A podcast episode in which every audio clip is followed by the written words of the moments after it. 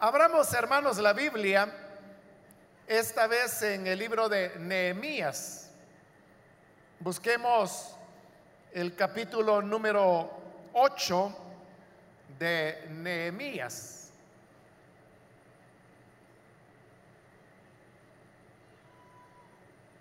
Ahí vamos a, a leer la palabra del Señor.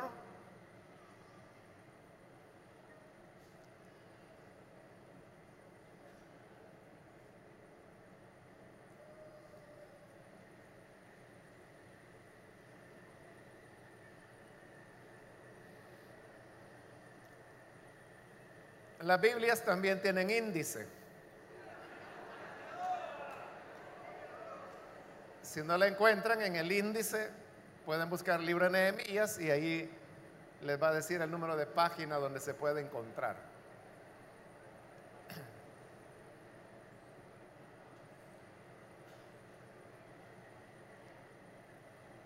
Bueno, veo que la mayoría ya lo encontró. Leamos entonces de Nehemías, capítulo número 8,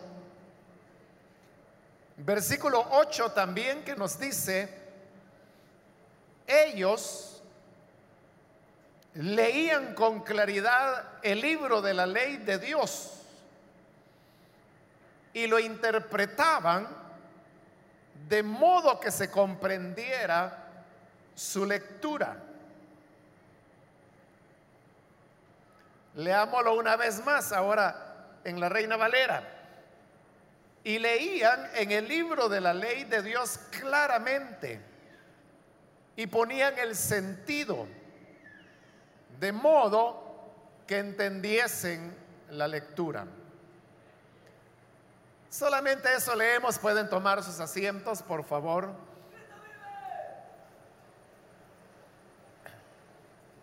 Como ya nuestro hermano Carlos acaba de anunciarlo. El tema es principios para la lectura eficaz de la Biblia. Y mi propósito, hermanos, no es ahondar en todas las herramientas que se cuentan para poder hacer un trabajo de exégesis bíblica sino que más bien yo me quiero referir a elementos que son mucho más básicos, pero prácticos y que resultan de utilidad a la hora de querer leer la palabra del Señor. Vamos a comenzar por algo muy obvio y es que la Biblia es un libro. Es cierto que contiene una variedad de escritos que se pueden clasificar de diversa manera, pero el producto final que tenemos es un libro.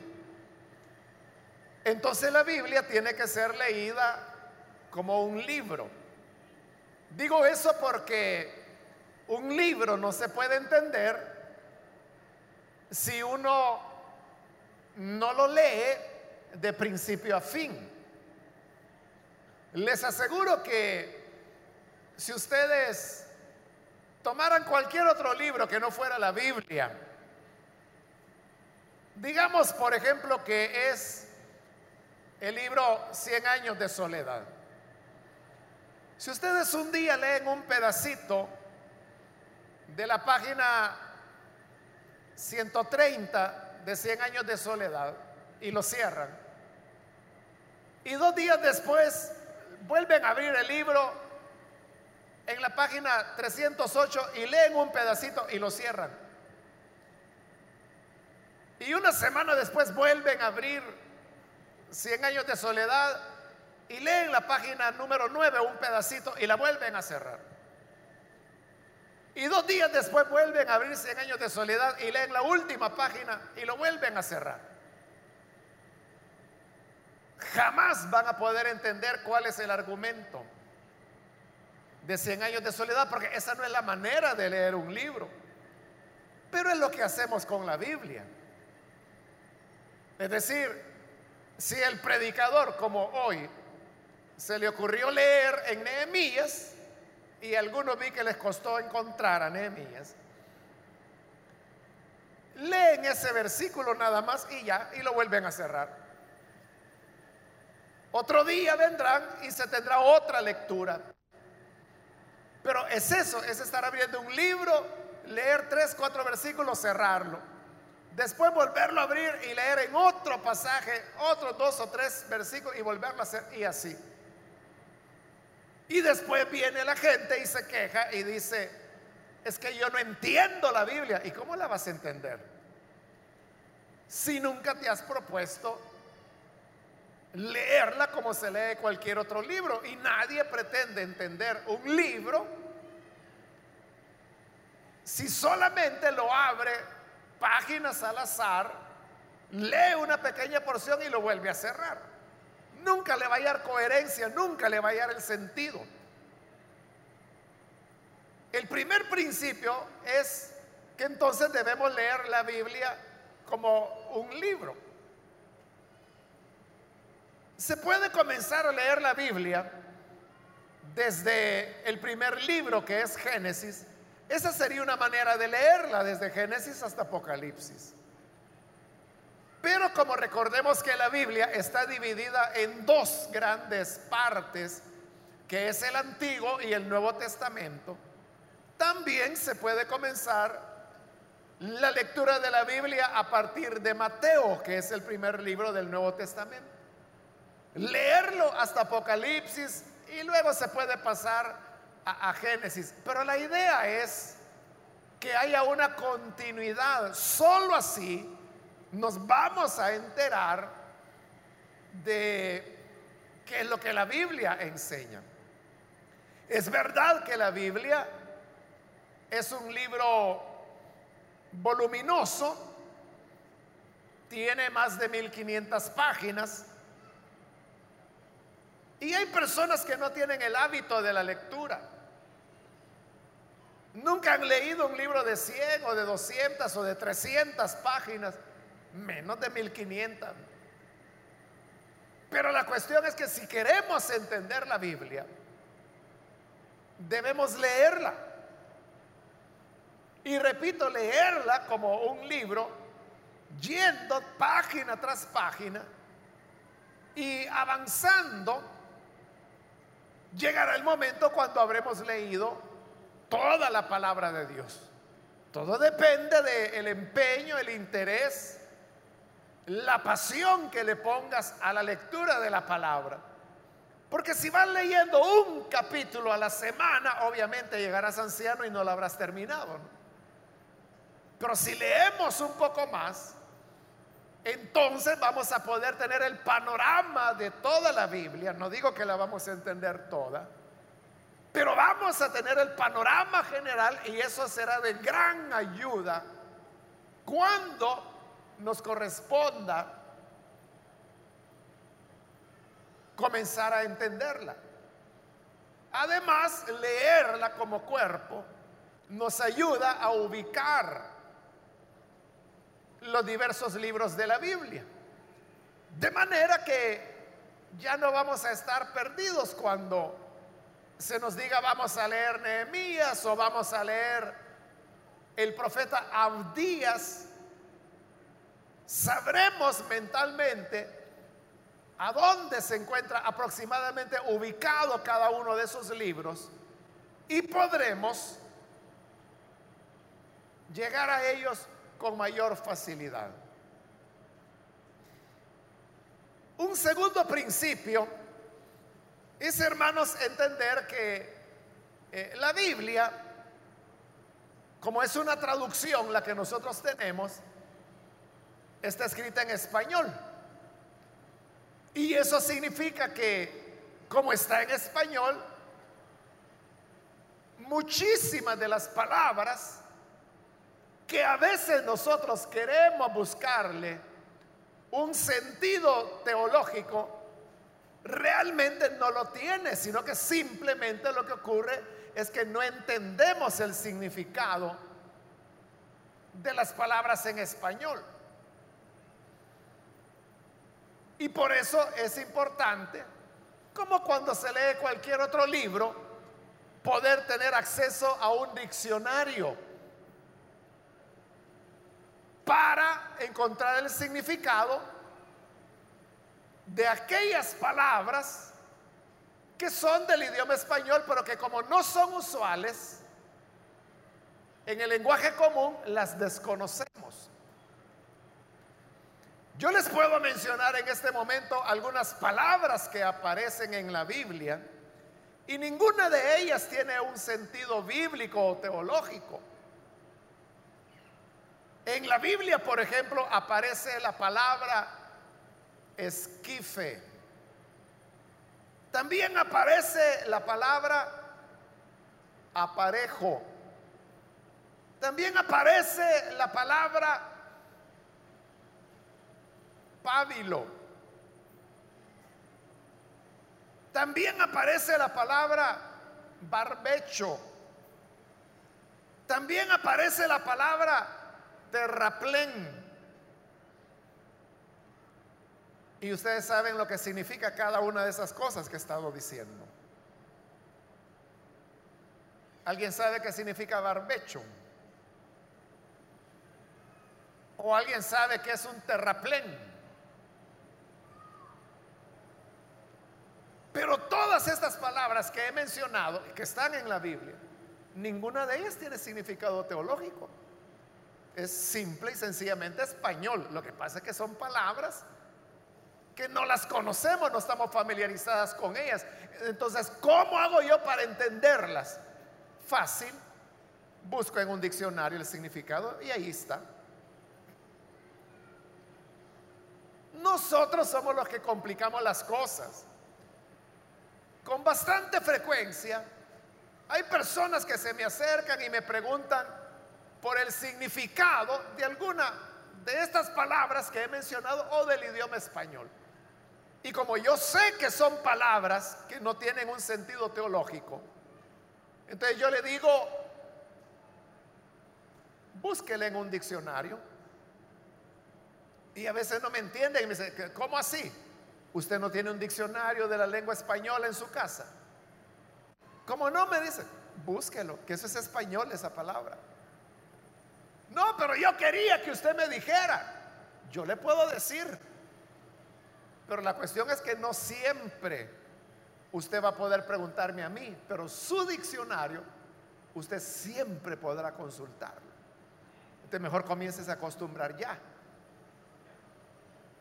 Las personas a veces creen que es que uno no les quiere decir.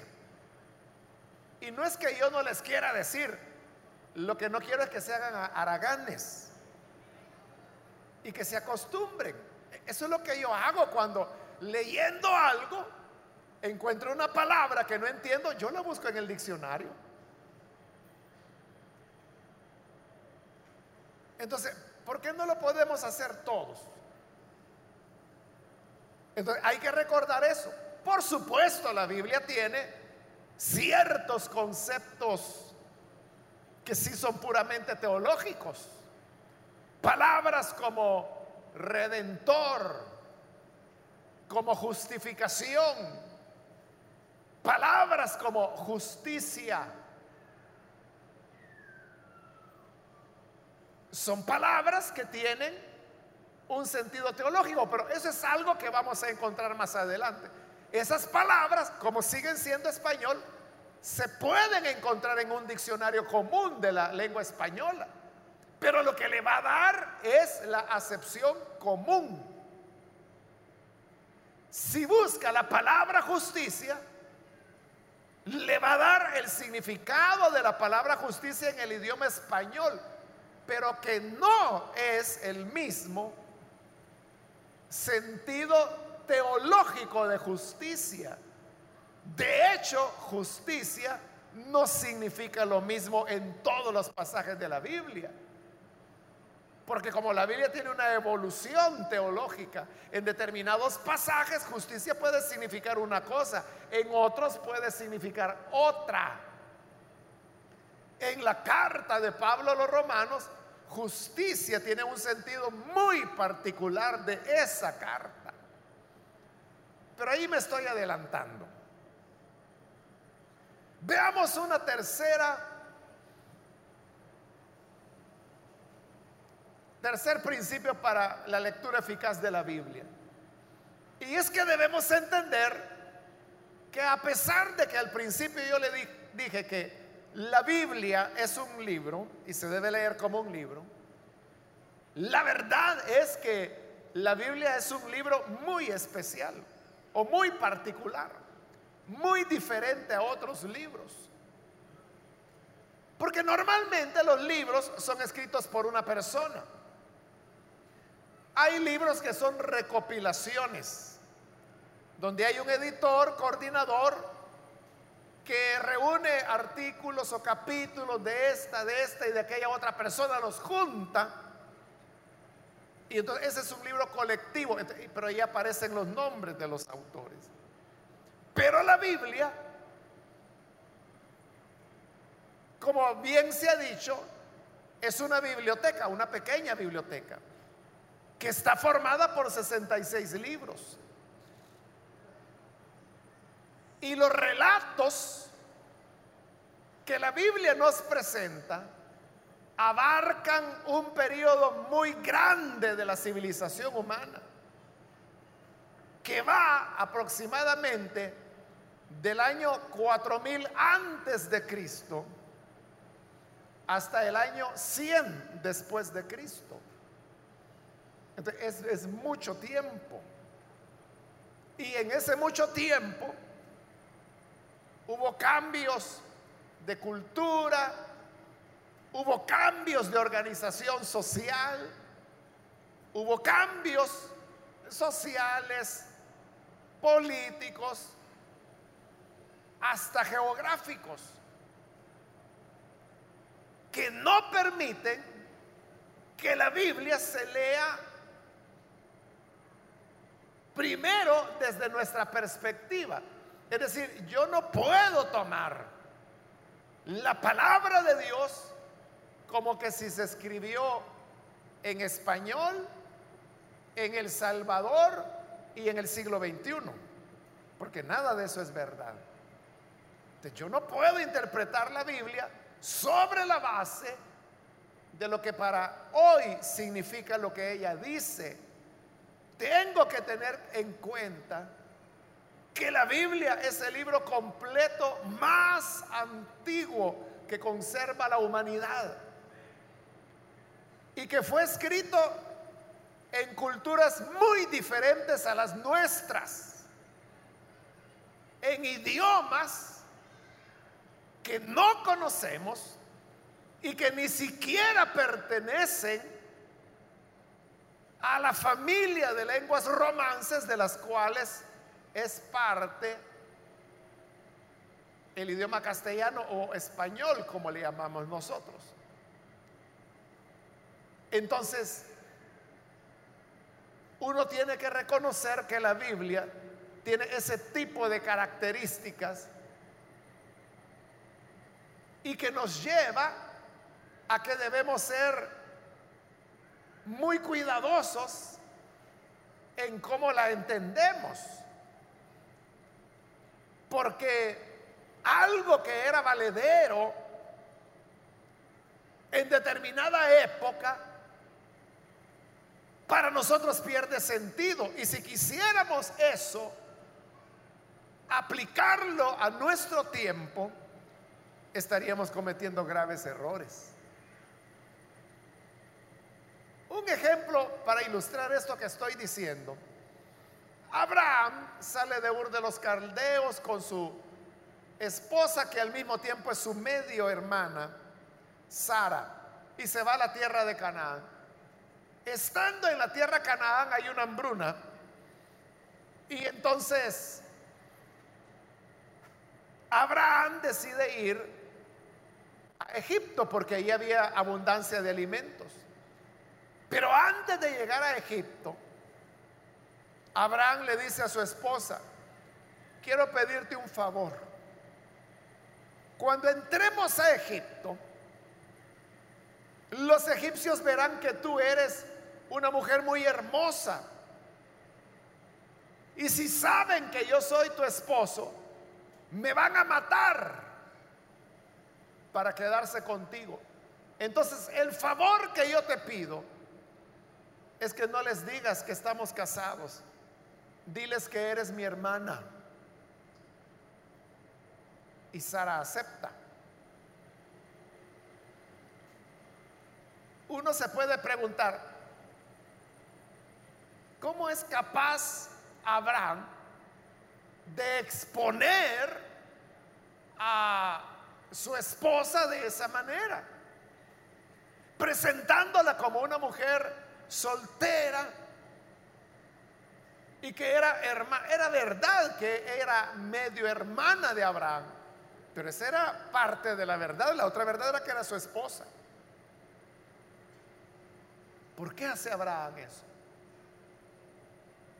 Porque esa era una época en la cual las relaciones entre las personas se daban sobre la base del poder que estas personas pudiesen tener. Y Abraham no tenía ningún poder. Porque él era un extranjero en Egipto y no tenía riqueza ni poder militar. Es decir, él estaba en total debilidad. Cuando había familias o clanes que eran así débiles, entonces ellos sabían que no podían proteger ni defender ningún derecho como su propia esposa. Entonces ellos estaban abiertos a que si los egipcios la querían tomar, que la tomaran. Esa es la misma razón por la cual Jacob cuando le violan a su hija Dina. ¿Qué es lo que Jacob hace al saber que le han violado a su hija? Nada. Por la misma razón, porque él está en una situación de debilidad. Sabe que no puede hacer nada. Entonces no reclama, porque esa era la costumbre que como eran vulnerables, entonces podían entregar a sus esposas, a sus hijas. Pero los hijos de Jacob van así que destruyen la ciudad, matan al príncipe que había violado a su hermana. Y cuando producen esa gran destrucción, esa gran matanza, ¿qué les dice Jacob a sus hijos? Qué bueno, hijos, que le dieron lo su merecido a esos bandidos. Eso les dijo. Les pego una regañada. Y dice, ustedes sí que me han hecho peor, más mal. Porque ahora me han puesto en contra de estos pueblos. Y nos van a destruir. Obraron insensatamente. Y sus hijos le dijeron, Sí, pero no podíamos permitir que trataran a nuestra hermana como una prostituta. Pero la costumbre era que sí se permitía. Claro, ahí estamos hablando de allá por el año 3000 antes de Cristo, ¿no? Por eso digo, si eso uno hoy lo quiere aplicar a nuestra vida, uno diría, eso es contradictorio, ¿no? Y por supuesto que lo es. Porque la Biblia es un libro muy especial que hay que entender sus características. Y como dije, una de sus características es que fue escrita el Antiguo Testamento en hebreo y con ciertas secciones que están en arameo.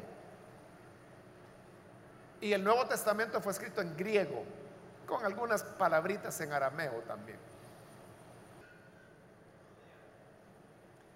Pero ahora, hermanos, quiero dar una cuarta recomendación.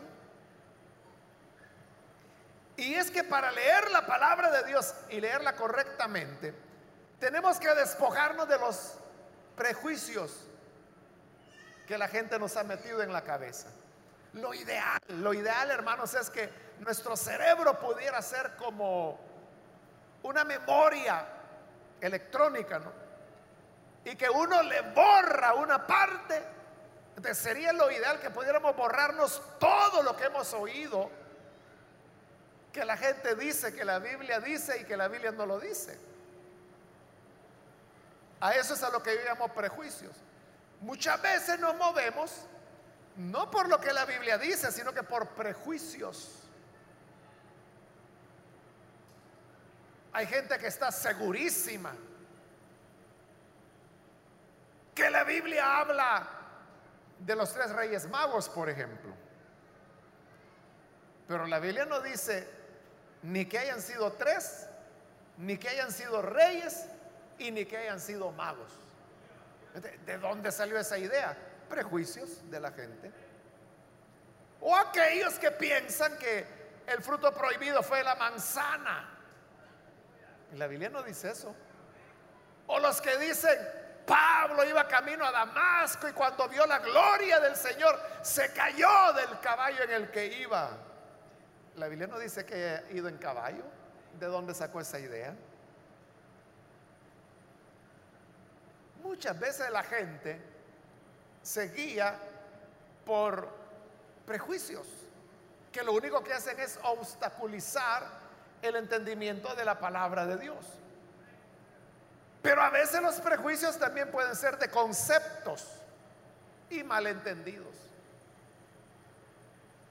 Hay mucha gente que dice, por ejemplo, Dios nos ha dado libre albedrío. ¿A dónde dice la Biblia eso? ¿A dónde dice la Biblia eso? O hay gente que va más allá y dice, todos tenemos entendimiento y podemos escoger entre el bien y el mal. ¿A dónde dice la Biblia que podemos escoger entre el bien y el mal? Son prejuicios que no nos permiten entender el verdadero mensaje de la Biblia. Como tenemos prejuicios, por eso yo decía, qué bueno sería que pudiéramos borrar nuestra memoria electrónica, que fuera eso, ¿verdad? Una memoria electrónica la que tuviéramos en el cerebro. Para leer la Biblia sin prejuicios, sin cosas que hemos oído, para que nosotros saquemos nuestras propias conclusiones. Y entonces nos daríamos cuenta que mucho de lo que se dice que la Biblia dice no lo dice, sino que son inventos de la gente. Veamos un, ejemplo de eso de los prejuicios. En Mateo 24,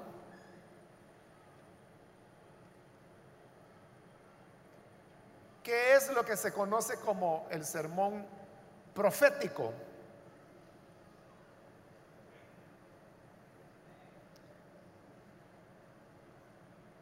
En el versículo 3 dice, y estando él sentado en el monte de los olivos, los discípulos se le acercaron aparte diciendo, dinos cuándo serán estas cosas y qué señal habrá de tu venida y del fin del siglo. Y entonces es cuando Jesús comienza a mencionar, miren que nadie los engañe, vendrán muchos diciendo, yo soy el Cristo y a muchos se engañarán, oirán de guerras, rumores de guerras, se levantará nación contra nación, reino contra reino, habrá pestes y hambres y terremotos en diversos lugares. ¿Qué son todas esas cosas que Jesús está mencionando? ¿Qué son los terremotos, las guerras, nación contra nación? ¿Qué son? Aparición de falsos cristos. ¿Qué es eso? ¿Qué son esas cosas? Tradicionalmente se ha entendido que son señales. Y por eso dicen las señales del fin del mundo. Pero Jesús nunca habló de señales. Jesús nunca habló de señales. Él habló de la señal. Vean la diferencia. La gente dice, ahí están las señales, en plural. Y Jesús nunca habló de señales, él habló de la señal, es decir, que es una señal. ¿Y cuál es la señal? Él mismo lo dice. En el versículo 30 dice, entonces aparecerá la señal. ¿Y cuál es? El Hijo del Hombre en el cielo, volviendo en su gloria. Entonces, ¿qué es todo lo anterior que el Señor ha mencionado? Que el amor de muchos se enfriará, que se multiplicará la maldad, guerras, rumores de guerras, falsos cristos. ¿Qué es eso? No son señales. Es simplemente eventos que han estado presentes desde que Jesús dijo esas palabras. Los terremotos no es algo de hoy. Ya habían terremotos y antes de Cristo ya habían terremotos. Guerras no son de hoy. Falsos cristos no son de hoy tampoco. En Hebreos, perdón, en Hechos se mencionan dos nombres de falsos cristos.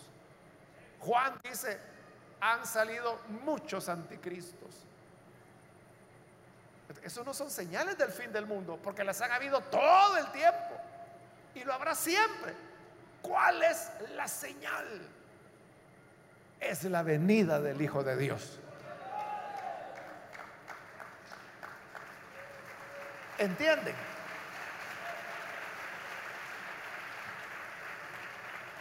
Pero como nos han metido el prejuicio, que ese pasaje habla de las señales, pero eso no lo dice la Biblia. Ni los discípulos preguntaron eso, ni Jesús respondió de señales, respondió de la señal.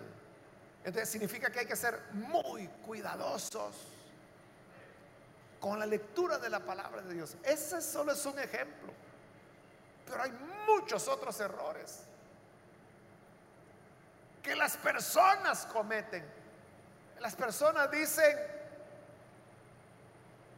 Gloria a Dios en los cielos y en la tierra paz a los hombres de buena voluntad.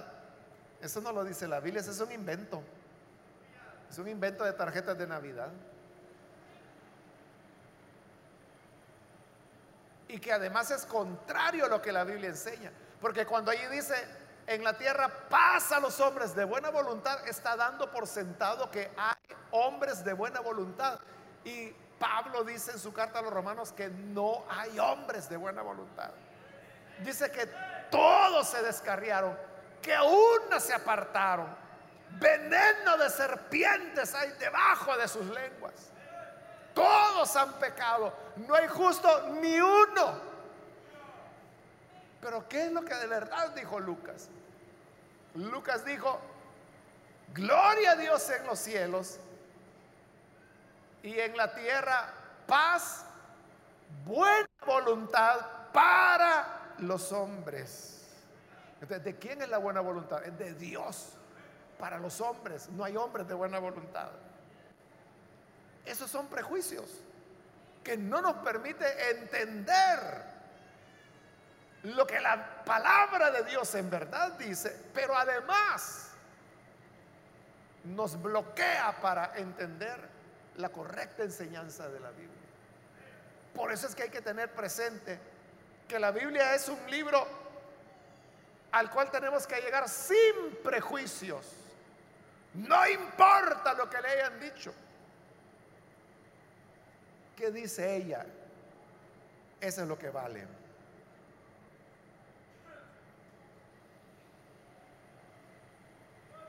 Una quinta, un quinto principio es entender que la Biblia está redactada en diversos géneros. que se clasifican de diversa manera dependiendo quién los clasifica. Pero podríamos decir que se reconocen libros históricos, libros sapienciales como Eclesiastés, Proverbios. Hay género poético como el cantar de los cantares, los salmos. Hay libros proféticos que son los de los profetas. Está el género de cartas o epístolas. Así se llama género epistolar. Existe también el género evangelios, que por cierto es un género que solo en la Biblia aparece. Lo más parecido que había en la época al género de evangelio es lo que se llamaba el género de vidas, así se llamaba, vidas. Pero los evangelios van un poco más allá de lo que es una vida. No es una biografía. Y están los géneros apocalípticos. ¿Dónde está el apocalipsis? Obviamente, pero también hay secciones apocalípticas, por ejemplo en Primera de Tesalonicenses, en los evangelios. Zacarías, el profeta Zacarías es un género apocalíptico también. Entonces, cuando uno entiende que la Biblia tiene diversos géneros, eso nos da una luz para entender cómo debemos entender o interpretar ciertos pasajes. Si en el cantar de los cantares se dice, por ejemplo, mi amado es rubio, señalado entre diez mil. Alguien podrá decir, ah, pues Jesús tiene el pelo rubio. Es que eso es poema. Es poema. No está describiendo el color que él tiene. Está utilizando una figura. El mismo libro del Cantar de los Cantares que dice que mi amado es rubio, también dice que su pelo es negro. El mismo libro.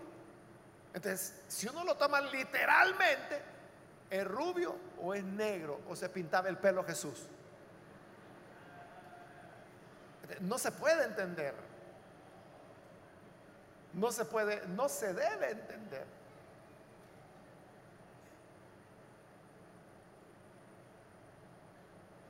literalmente. Son figuras poéticas y figuras poéticas que pertenecían a una época particular.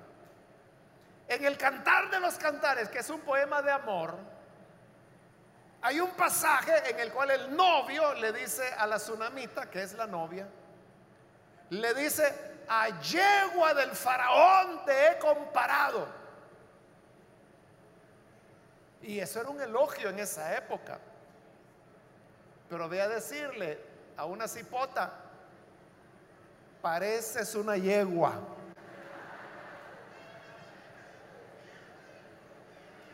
Cuidado que ahí va la cachetada, ¿verdad? Pero ahí está en el cantar de los cantares. Y es algo, era, era elogioso. Era un elogio. Hoy es una ofensa. Uno tiene que entender que es un libro poético y de una poesía de esa época, no de ahora. Entonces, el tener conciencia de el género de cada uno de los libros de la Biblia nos ayuda a interpretarlo y cometer menos errores de interpretación.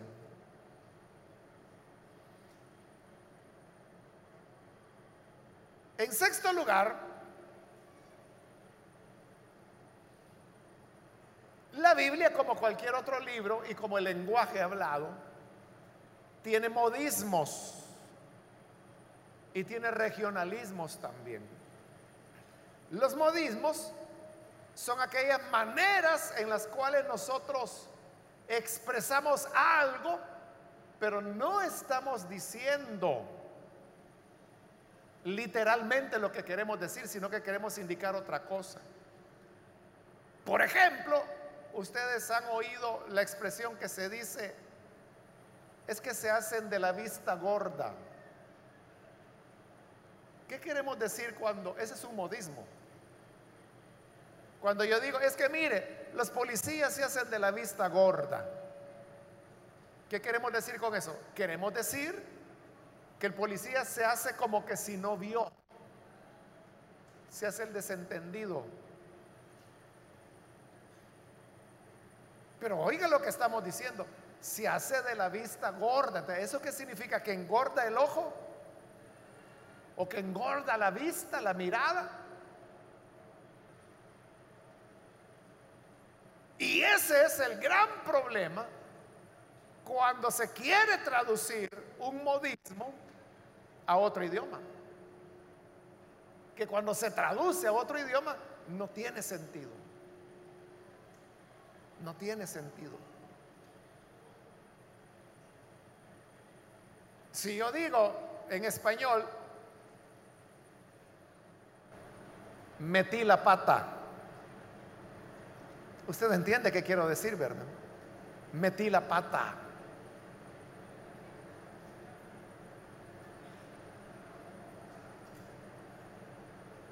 ¿Sabe qué significa meter la pata, verdad?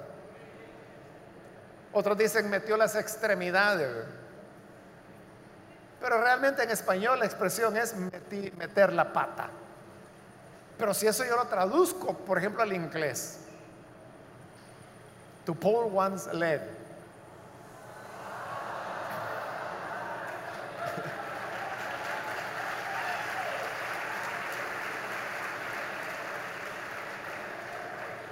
el gringo no entiende. El gringo no le va a entender. Nada. Por eso es que los chistes en inglés a nosotros no nos hacen gracia. Porque no entendemos. Es de más. Y usted se los puede explicar. Y no van a entender. Lo mismo ocurre con los modismos de la Biblia. Y no solo tiene modismos, tiene regionalismos, porque también existen los regionalismos. Hace unos años un hermano me contó que fue a otro país de Latinoamérica. Y andando por la calle de una ciudad de otro país, vio que un hombre estaba golpeando a una mujer. Y entonces él se sorprendió, porque en la calle la estaba golpeando. Pero él vio que cerca había unos policías y que no se habían dado cuenta. Entonces viene este hermano salvadoreño y va donde los policías y dice, mire, vayan rápido ahí que ahí hay un hombre que le está pegando a una mujer. Y los policías le dicen, ¿el qué dice? Que hay un hombre que le está pegando a una mujer. Que le está pegando, dice. Sí, hay un hombre, ahí mire, hay un hombre que le está pegando a una mujer. ¿Cómo pegándole? ¿Qué era lo que pasaba? Eso no fue en Centroamérica. Nosotros, porque ese es un regionalismo nuestro, que en El Salvador decirle, mire, le pegó a la mujer, que la golpeó. Pero eso no es español estándar. ¿Qué es pegar? Es agarrar en grudo o resistol y pegar algo, ¿verdad? mire lo que los policías le oían. Ahí hay un hombre que le está pegando a una mujer, pero ¿y qué le está pegando? ¿O a dónde la está pegando? ¿Entiende? No le entendían. Y él cayó en la cuenta y le dijo, es un hombre que está golpeando a una mujer. Ah, ¿a dónde? Allá. Y fueron. Ese es el español correcto. Está golpeando. Pero como en nuestra región nosotros decimos le pegó, lo, tomamos como si, y no es sinónimo. De acuerdo al español, pegar es pegar con engrudo, con resistol, con cinta adhesiva, con lo que sea. Pero no hay golpear nunca. Lo mismo ocurre cuando la Biblia tiene modismos o tiene regionalismos o provincialismos, se le llaman también. Que cuando uno los lee, para nosotros significa otra cosa, pero no es eso lo que la Biblia quiere decir.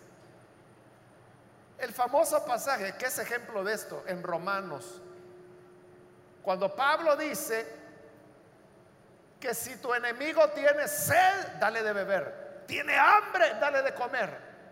Porque haciendo esto, dice, ascuas de fuego amontonará sobre su cabeza.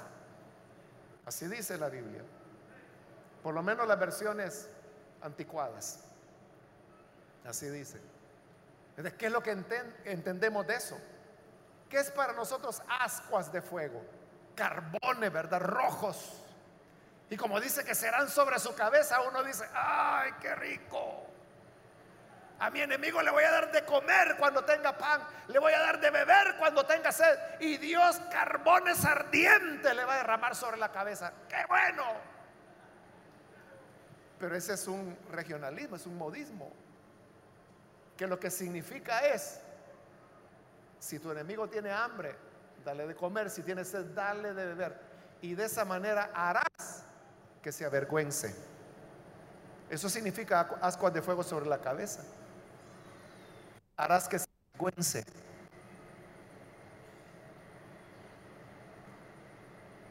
¿Ve la diferencia? así es como uno puede interpretar muy mal la palabra. Entonces, es importante reconocer que la escritura tiene modismos y también regionalismos que no significan lo que para nosotros significa.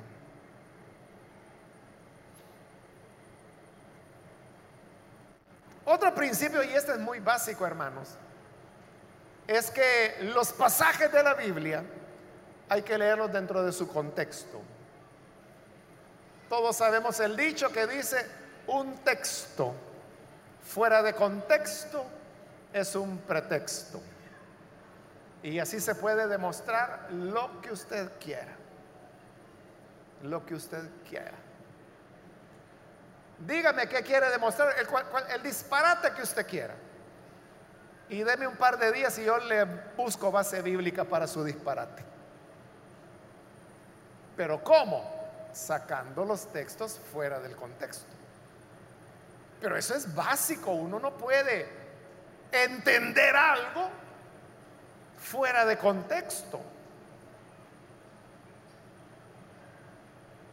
Por eso es que incluso cuando alguien viene y dice, fíjese que el hermano dijo que él ya no cree en Dios. Usted diga, bueno, yo tengo que escuchar todo lo que dijo para ver a qué se refería. Y quizás no es eso lo que el hermano quiso decir. O sea, lo dijo, pero en un contexto en donde eso significaba otra cosa. Yo pudiera decir en este momento, hermanos, la inclinación del hombre sin Cristo es siempre de continuo al mal. El hombre siempre dirá, yo lo que quiero es pecar. Usted puede tomar esa última frase fuera de contexto y decir, el hermano Mario dijo, yo lo que quiero es pecar. ¿Lo dije o no lo dije? Sí, lo dije. Pero usted lo está sacando de contexto. Hay que tomarlo en contexto. Ahí se entiende que no soy yo quien lo estoy diciendo, sino que estoy diciendo lo que razona el hombre que no tiene a Cristo. Por eso uno no tiene que basarse solo en un pasaje de la Biblia. Me acuerdo en una ocasión que llegaron de metidos unos testigos de Jehová. Claro, digo de metidos porque uno nunca los invita, ellos son los que llegan a meterse. Yo ya era cristiano y entonces me empezaron a dar el discurso, ¿verdad? De que ellos son los verdaderos testigos y que yo era parte del Armagedón y que me iba a caer en la cabeza el Armagedón.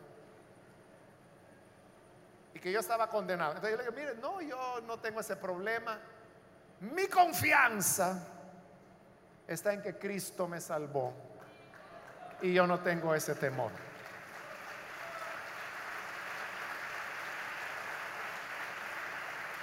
Entonces, uno de ellos me dijo, ah, me dijo, entonces su confianza usted la tiene en Cristo. Sí, le dije yo. Entonces usted está peor de lo que esperábamos. Porque me dijo, la Biblia dice que el que tiene su confianza en Cristo es el más digno de lástima. Dice eso la Biblia. Dice eso la Biblia. Que si solo confiamos en Cristo somos los más dignos de lástima. Dice eso la Biblia. Sí lo dice. Sí lo dice, Primera de Corintios 15. Pero lo que pasa es que lo están usando fuera de contexto. Pero sí lo dice. Porque Pablo está haciendo el razonamiento que algunos decían que no había resurrección. Entonces dice Pablo, si no hubo resurrección, entonces no hay redención. Y si no hay redención, estamos en nuestros pecados.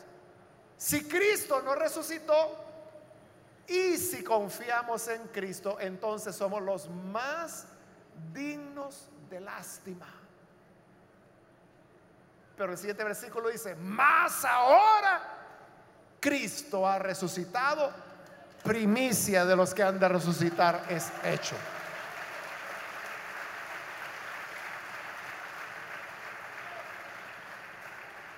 Nótelo, estaban sacando un versículo fuera de contexto.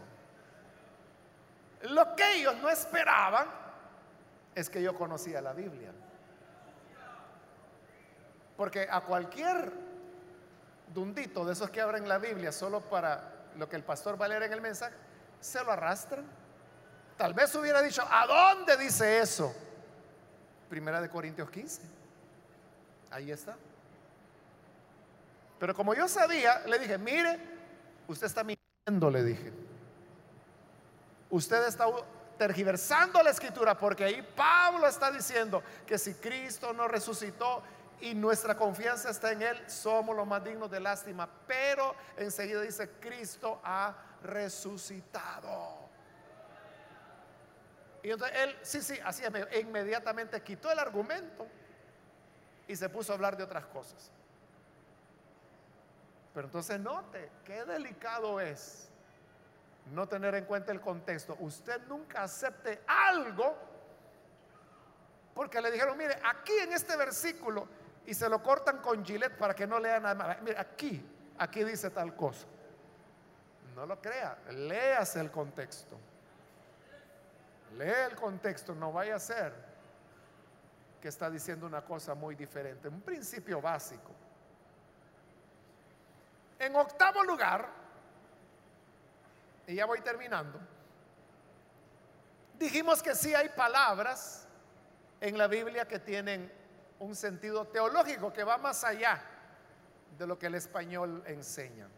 Palabras como fe, salvación, justificación, mencionamos la palabra justicia, redentor, expiación, entonces, ¿cómo puedo yo? Porque eso no lo voy a hallar en la lengua española. O sea, sí lo voy a hallar, pero el sentido que tiene en el lenguaje común, no en el lenguaje bíblico teológico. Entonces, ¿cómo yo puedo saber eso? Con un diccionario. Diccionario bíblico. Y hay personas que dicen, mire hermano, ¿cuál diccionario es bueno? Todos los diccionarios son buenos. La diferencia es que hay diccionarios, uno más pequeños que otro. Y lógicamente el más pequeño tiene menos términos. Los más grandes tienen más términos o se extiende mucho más la explicación. Pero les aseguro que hasta el diccionario más pequeño les será de gran ayuda para entender esos términos bíblicos. Y termino, ahora sí, con el noveno principio Y este es que la iglesia es el ambiente natural para conocer y entender las escrituras. Yo les invito que cuando vengan a la iglesia pongan atención. Primero traigan sus Biblias, tráiganlas y escuchen. Porque así es como uno aprende a entender la Biblia. Cuando se nos va explicando, cuando se nos va enseñando. Ustedes saben que aquí en la iglesia estudiamos la Biblia, tenemos esa gran bendición de poder estudiar la Biblia versículo a versículo, versículo a versículo, versículo a versículo.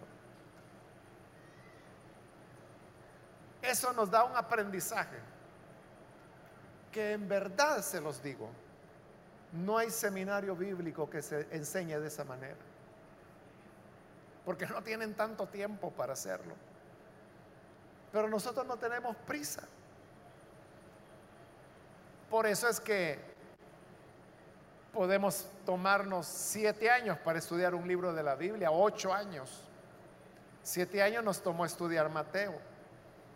Ocho años nos tomó estudiar Génesis. Pero, ¿Y cuál es la prisa? Pero la gran ventaja es que uno puede ir aprendiendo.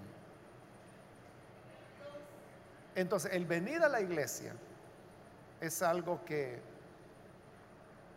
nos va a ayudar muchísimo a entender y leer la Biblia de manera eficaz, sacando provecho de ella.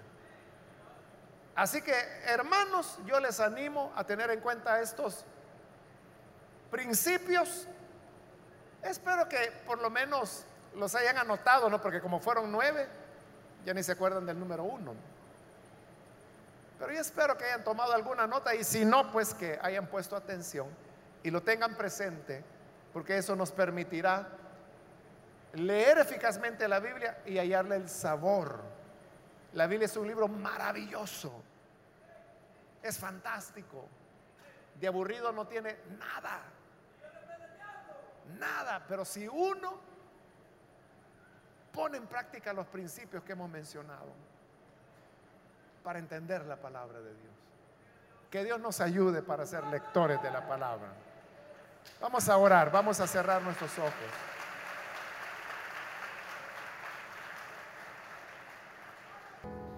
Señor, te damos las gracias por las personas que están aquí al frente, que vienen reconociendo su necesidad espiritual. Les ponemos, Señor, ante ti y también yo te pido por aquellos que ven por televisión, también los que escuchan a través de las emisoras de radio y que hoy están abriendo sus corazones para creer a tu palabra. Te ruego, Señor, que puedas transformarles, limpiarles, darles vida nueva, de tal manera que te sirvan, Señor, te amen y puedan así vivir en una lectura permanente de la palabra, porque ahí es donde encontramos la vida eterna. Y es donde adquirimos fe. Y es donde tenemos la luz que nos va a librar del error, de la falsa doctrina y que nos permitirá crecer saludablemente de manera espiritual. Gracias te damos, Señor, por el nombre de Jesús nuestro Salvador. Amén.